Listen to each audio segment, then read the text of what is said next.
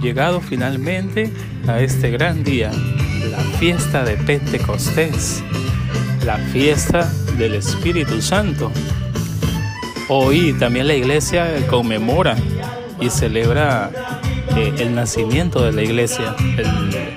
digamos que es la reunión de los primeros cristianos en donde el Espíritu Santo, según nos cuenta el libro de los Hechos de los Apóstoles, se derramó en formas de lenguas de fuego sobre los primeros apóstoles y también allí estaba María Santísima reunidos junto con ellos.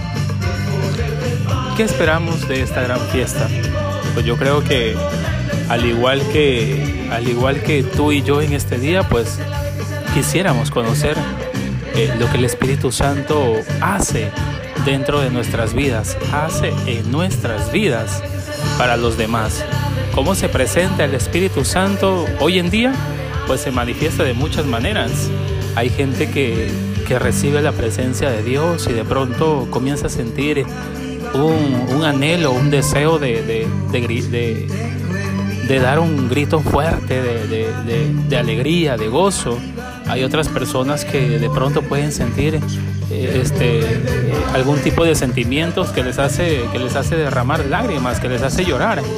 Otras quizás con tanta fuerza se derrama el Espíritu Santo que terminan inconscientes. No es que el Espíritu Santo quiere crear quizás un ambiente de, de, de, mm, ¿cómo te puedo explicar? Un ambiente de, de mucha telenovela o de mucha actuación, no, sino más bien el Espíritu Santo actúa en nosotros siempre y cuando nosotros entreguemos y predispongamos nuestro corazón para que Él se derrame, para que Él actúe en nosotros.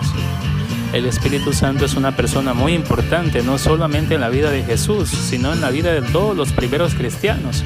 Porque nos cuenta en el mismo libro de los Hechos de los Apóstoles que el Espíritu les arrebató el miedo y sentían más fuerza de predicar la palabra de Dios, de predicar el nombre de Jesús y sus milagros, todo lo que Jesús tenía preparado para nosotros o tiene preparado para nosotros. Entonces, si nosotros tenemos también esos miedos, dudas, temores, heridas, resentimientos, eh, qué sé yo, algún tipo de situación que nos esté afectando, acerquémonos a Dios pidiendo Espíritu Santo.